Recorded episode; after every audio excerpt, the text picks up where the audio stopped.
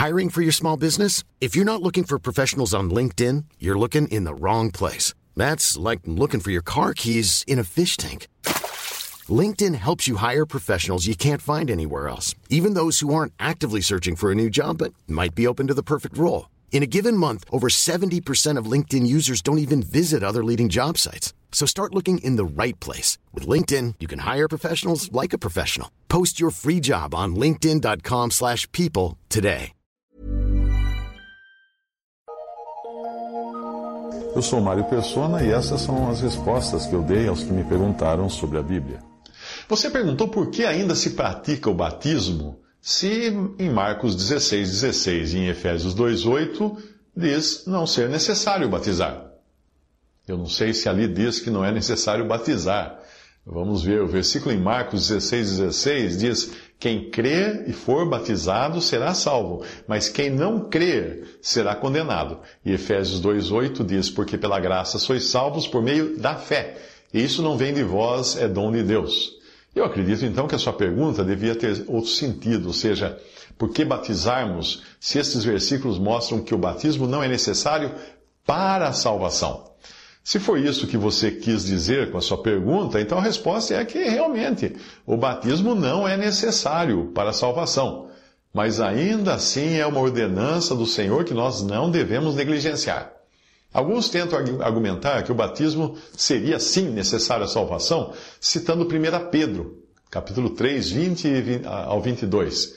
Ali diz assim: Na qual poucas, isto é, oito almas se salvaram pela água, que também, como uma verdadeira figura, agora vos salva o batismo não do despojamento da imundícia da carne, mas da, indaga, da indagação de uma boa consciência para com Deus pela ressurreição de Jesus Cristo, o qual está à destra de Deus, tendo subido ao céu, havendo-se-lhe sujeitado os anjos e as autoridades e as potências.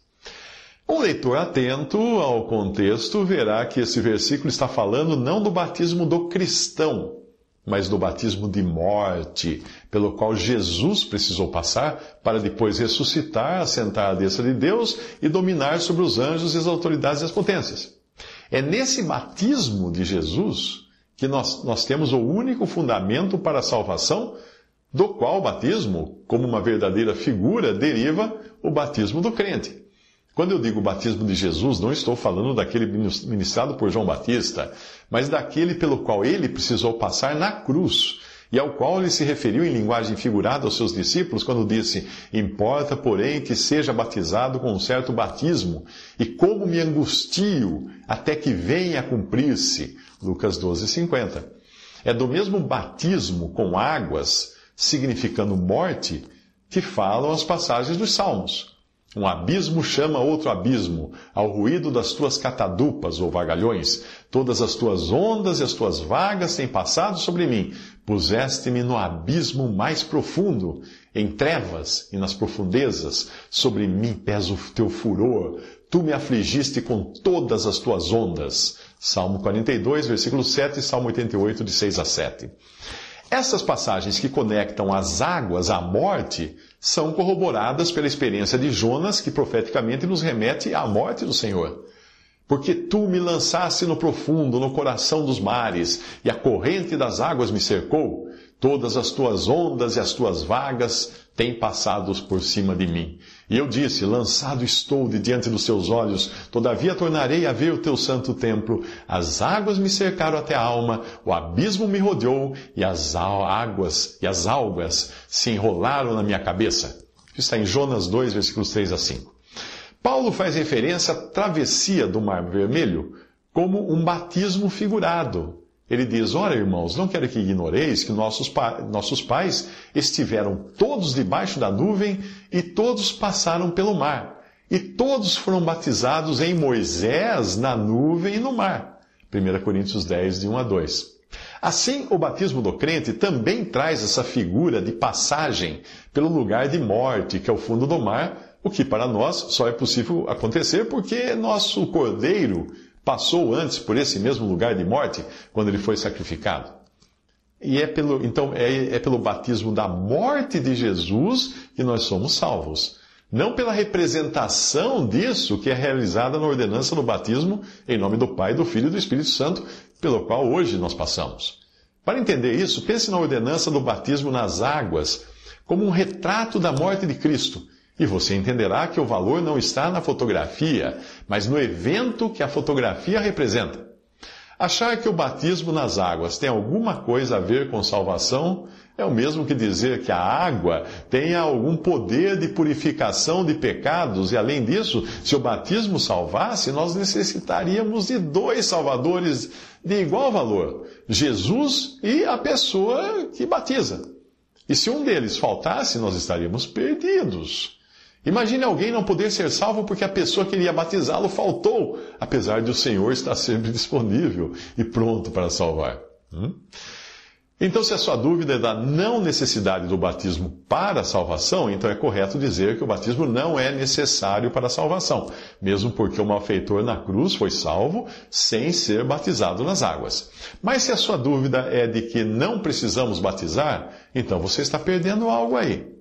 Quem só pensa em obedecer a palavra de Deus de olho na salvação é como aquele noivo pobretão que só pretende se casar para dar o golpe do baú e se enriquecer com o dote da esposa. Buscar o batismo para ser salvo é uma atitude vil e interesseira. Eu não acredito que quem pense assim tenha realmente entendido o que é ser salvo e ter um relacionamento com Deus vivendo para fazer sua vontade. O Senhor disse, ide, batizar. Então, assim deve ser, observando que essa ordenança é uma ordem para quem batiza, não para quem é batizado. Este último, o batizado, apenas se submete à ordenança que é praticada por outro. Nós devemos acatar o pedido de Jesus, não para recebermos algo em troca, mesmo porque não existe nada de mágico no batismo que agregue alguma virtude a nós, além do fato de nos colocar exteriormente em uma nova posição, passando de pagãos a cristãos nominais. Lembre-se de que na Bíblia você encontra até incrédulos que foram batizados. Eles podiam ser considerados cristãos porque o batismo os colocou sob uma nova responsabilidade que fez deles participantes da casa de Deus. Esta é a esfera da profissão cristã nesse mundo, dos que professam ser cristãos nesse mundo. Uma esfera que inclui vasos para honra e para desonra, inclui trigo inclui joio. Leia em Atos 19 a história de Simão, o mago, um incrédulo interesseiro que foi batizado e passou a fazer parte da casa de Deus pelo batismo sem nunca ter dado qualquer prova de que fora realmente salvo. Nem orar a Deus ele teve coragem de, de fazer. A resposta de um coração verdadeiramente convertido a Cristo não é o que preciso fazer para assegurar minha salvação ou o que devo fazer para conquistar bênçãos. A resposta de um coração convertido é: deleito-me em fazer a tua vontade, ó Deus meu. Salmo 40, versículo 8. Seja qual for essa vontade. Nós encontramos que a única condição para a salvação é crer em Cristo como Salvador. E isto ele deixou claro em muitas passagens como esta. Na verdade, na verdade vos digo que quem ouve a minha palavra e crê naquele que me enviou, tem a vida eterna e não entrará em condenação, mas passou da morte para a vida. João 5:24. Mas o Senhor também deixou a sua vontade expressa em duas ordenanças, uma pela qual passamos uma vez apenas, que é o batismo, e a outra para fazermos a cada dia da a cada primeiro dia da semana, que é a ceia do Senhor, quando nós lembramos o Senhor e anunciamos a sua morte. Do batismo nós temos várias referências, mas bastam algumas para se deixar clara a tolice daqueles que ensinam que não devemos ser batizados pois ao, ao alegarem isso, estão se considerando mais sábios que os próprios apóstolos, que os próprios apóstolos que levaram adiante essa comissão em diferentes momentos.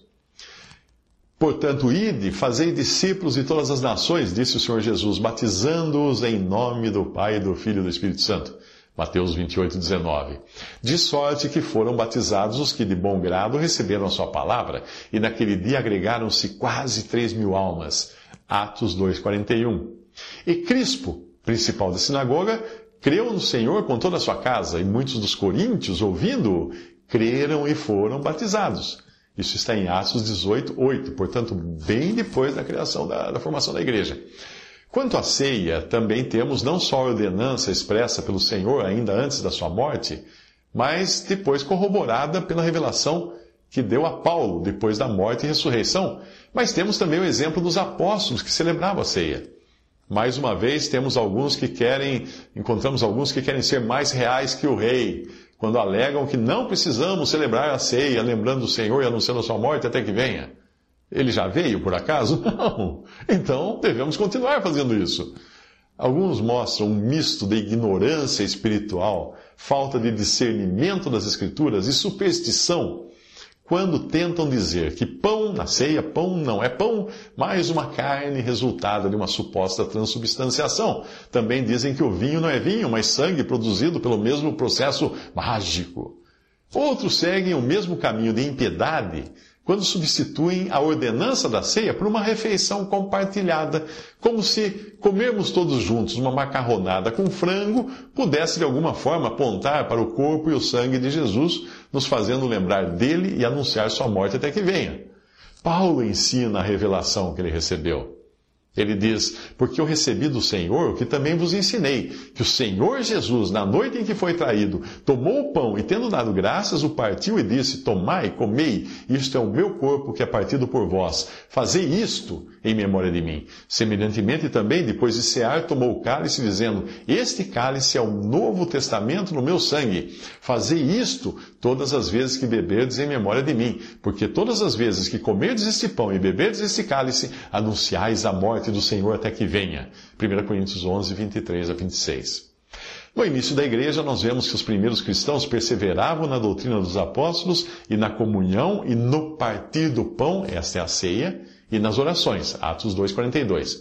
A confusão da ceia com uma refeição pode estar no descuido em, perceber que o versículo mais à frente, que é o 46, não está repetindo o 42, mas falando de outra prática dos primeiros cristãos, aí sim a de fazerem juntos suas refeições.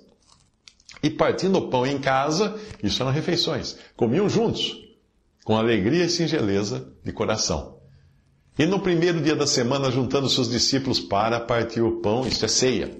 Paulo, que havia de partir no dia seguinte, falava com eles e prolongou a prática até a meia-noite, subindo e partindo o pão e comendo, ainda lhes falou largamente até a alvorada e assim partiu. Atos 20, versículos 7 a 11. E apenas mais um, uma, uma informação aqui. Eu já ouvi falarem que não é partir o pão, que é distribuir seus bens, seus alimentos com os pobres, porque isso que, significa repartir o pão. Mas quem, quem fala isso faltou da aula de português e não sabe que partir significa quebrar. Repartir, sim, é que é, significa distribuir com outras pessoas, mas partir o pão é quebrar o pão anunciando então a morte do Senhor Jesus. Visite respondi.com.br. Adquira os livros ou baixe e-books. Visite 3minutos.net. Baixe o aplicativo